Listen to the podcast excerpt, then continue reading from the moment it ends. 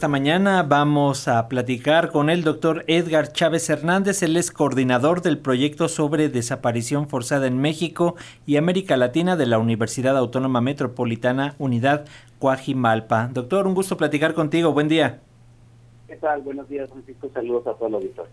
Eh, gracias, eh, doctor, por tomarnos esta llamada. Y bueno, pues comenzamos este servicio informativo hablando del el aniversario, el noveno aniversario de estos eh, hechos violentos que derivaron en la desaparición de los estudiantes de Ayotzinapa. Y yo quisiera comenzar esta conversación justamente preguntándote qué decir de estas últimas declaraciones de parte de las autoridades, las declaraciones que vimos, que escuchamos en días anteriores, que aseguran que ya entregaron toda la información en poder del ejército respecto a este caso de Ayotzinapa. ¿Cómo lo ves?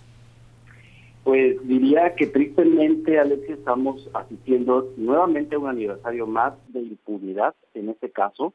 Me parece que sí se han hecho esfuerzos muy importantes en cambiar la lógica anterior que incluso nos mandataba una verdad histórica casi sin cuestionar, que por supuesto el GIEI se encargó de desmantelar, de dejar eh, además paso a paso esta forma de, montar la justicia a modo de cerrar y dar carpetazo desde las instituciones que bueno nos tiene ahora con este personaje político de sexenio anterior entre las rejas, Amillo Cara, no nos recordemos, pero definitivamente quienes fueron los responsables directos y lo más importante, el paradero de las víctimas sigue sin darse a conocer. Por lo tanto, creo que eh, la justicia, como nos lo decía también este fin de semana, conversábamos con Carlos Bernstein y nos decía, el camino de la búsqueda está lleno de pactos de silencio. Eso creo que no podemos negarlo en muchos, en muchas de las entidades donde tenemos conocimiento de las desapariciones forzadas en México y estamos asistiendo una vez más, creo yo, a esos pactos de silencio, a esos vacíos donde la información no está siendo clara ni está siendo precisa del todo. Doctor, desde tu punto de vista como experto en este tema, ¿cuál es el balance de la Ley General de Búsqueda de Personas Desaparecidas después de estas reformas del 2022 que ordenaron crear un Centro Nacional de Identificación Humana? ¿Qué tantos avances tenemos?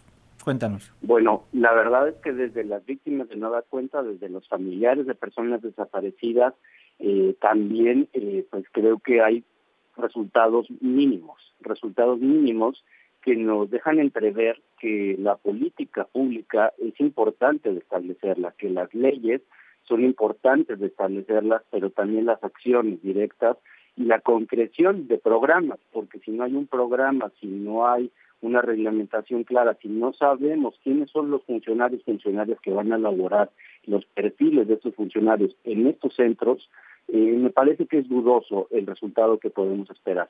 Ahora, no podemos desligar esto también de algo importantísimo que ha estado en la discusión pública en las últimas semanas, y es la construcción de las bases de datos de personas desaparecidas del Centro también Nacional de Identificación Forense, con el cual se va a trabajar. Eh, ¿qué, ¿Qué información certera, actualizada tenemos de todos los estados de la República, de todas las instituciones, y de nueva cuenta nos sigue pendiente también la comunicación interinstitucional, esa colaboración interestatal que debiera estar también como parte de este mandato del Sistema Nacional de Búsqueda y no verlo en fragmentos. Creo que lo importante es que hay que ver el todo y el todo lo que nos dice es que también las desapariciones están en aumento.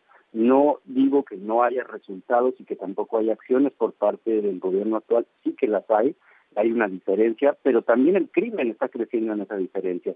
Y yo creo que eso es innegable y no podemos eh, seguir mirando hacia otro lado.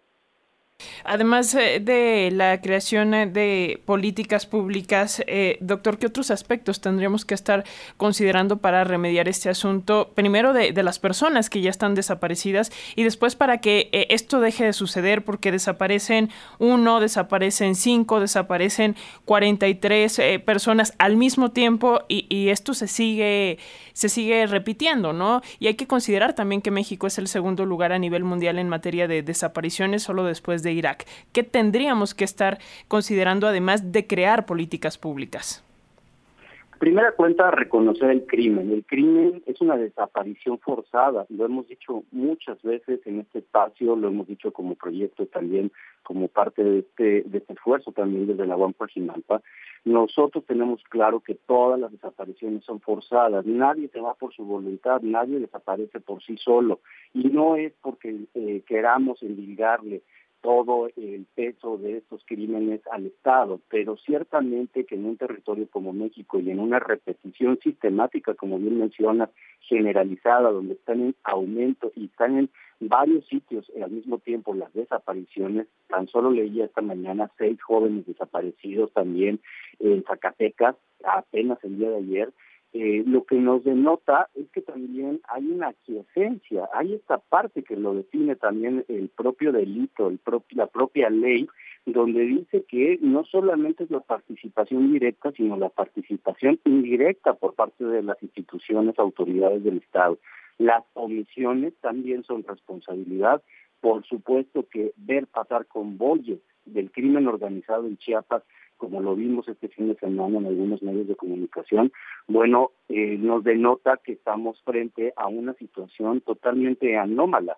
Los grupos criminales, eh, pues regodeándose en territorios prácticamente de excepción, donde creemos que no solamente la respuesta de mandar convoyes militares o, o desfile después, posterior a estas situaciones, es lo que va a acabar con esa construcción que están haciendo del tejido social. Ellos están reconstruyendo el tejido social a modo. Los, los grupos criminales no solamente eh, pues generan, son generadores de violencia, sino también de dependencia social. Y eso es preocupante, muy, muy preocupante en nuestro país, porque no es la primera vez que vemos esto en Chiapas, también se ha visto en la Sierra de Chihuahua, se ha visto en Sinaloa, se ha visto en Sonora, y son lugares donde las desapariciones también han estado permanentes y van en aumento. Entonces hay una franca relación de estos eh, factores, y lo cual también nos trae a cuenta que hay que analizar de nueva cuenta esa política donde nosotros estamos ejerciendo la búsqueda. Si en México la búsqueda de personas desaparecidas es importante como un plan nacional de búsqueda, debemos reconocer que la búsqueda no está disociada de las investigaciones y eso está claro, o sea, está, está mandatado en la ley.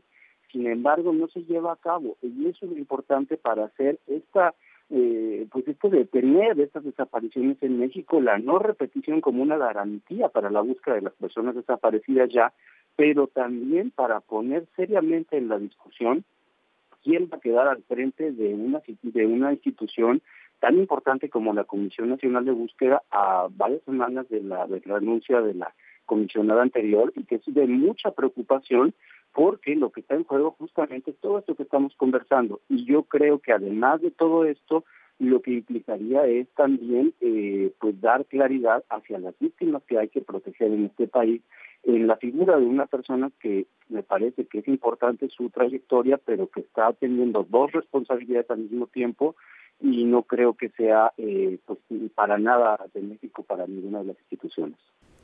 Y doctor, en este sentido, ¿consideras que continúa esta vinculación entre grupos delincuenciales y las autoridades estatales? Esto que tú ya señalas en Chihuahua, Zacatecas, ahora lo estamos viendo en Chiapas, ¿o consideras que es parte de este mismo movimiento justo eh, previo a elecciones federales y locales en algunos estados?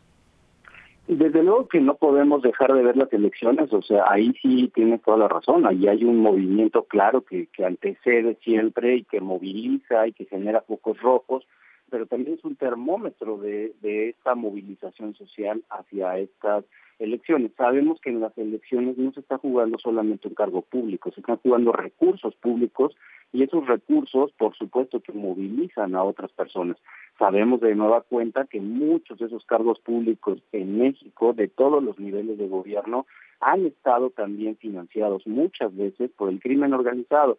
No podemos dejar tampoco de ver que entonces todo este cóctel de situaciones que están ocurriendo, por supuesto que obedecen también a un esquema de macrocriminalidad, como lo hemos venido diciendo también, este eh, eh, pues relación y vínculo entre el poder político, económico y el poder criminal, que aceita, por supuesto, todas estas eh, situaciones y que condiciona a que sigan repitiéndose.